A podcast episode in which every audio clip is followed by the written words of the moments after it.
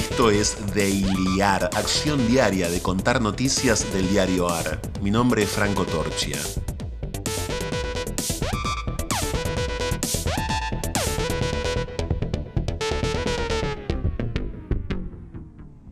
La mañana puede estar llena de proyectos o vacía. Hagamos de cuenta que hoy no se hacen cuentas y que el mejor proyecto posible es este mismo, ahora.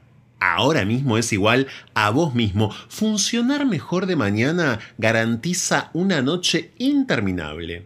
Titulares de hoy del diarioar.com. El gobierno avanza con la licitación para el escrutinio provisorio de las PASO y de las generales. A pesar de la presión de gobernadores y sectores del gobierno nacional para evitar las PASO, el Ministerio del Interior comenzó el proceso licitatorio en sintonía con la posición de Máximo Kirchner. Indra y Smartmatic son las favoritas a quedarse con un negocio de hasta 20 millones de dólares. Comienza a tratarse en diputados el proyecto para que los sueldos menores a 150 mil pesos no paguen ganancias. La iniciativa será analizada en un plenario de comisiones y se espera que llegue al recinto la semana próxima. Hubo algunas modificaciones para ampliar la base de beneficiados. Alberto Fernández confirmó que Lozardo se va del Ministerio de Justicia. El presidente dijo que la funcionaria le pidió la semana última dejar el cargo, por lo que anticipó que deberá encontrar un reemplazante para ese puesto. Vergüenza aunque con una leve desaceleración, los alimentos seguirán empujando la inflación en febrero.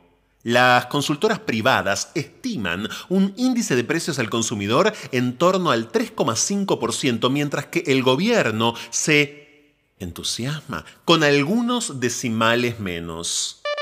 Bolsonaro descarta el confinamiento y dice que no usará al ejército para obligar a que se queden en casa.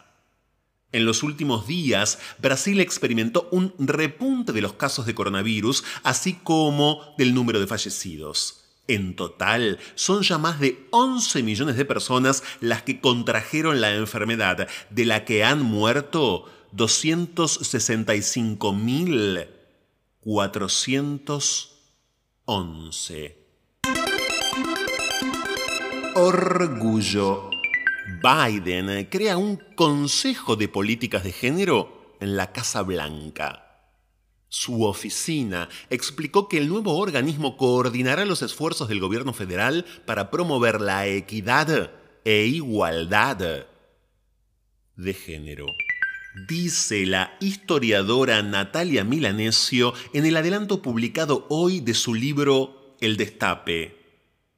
Mientras en los años 80 los argentinos usaban la palabra destape para referirse casi exclusivamente a la sexualización de los medios y la cultura, mi análisis propone una reconceptualización del término. Hubo, sin duda, un destape en las películas, los programas de televisión, las revistas y los periódicos, las obras de teatro, las publicidades gráficas y televisivas y la literatura. Pero también hubo un destape de las mujeres y la literatura. Y la literatura.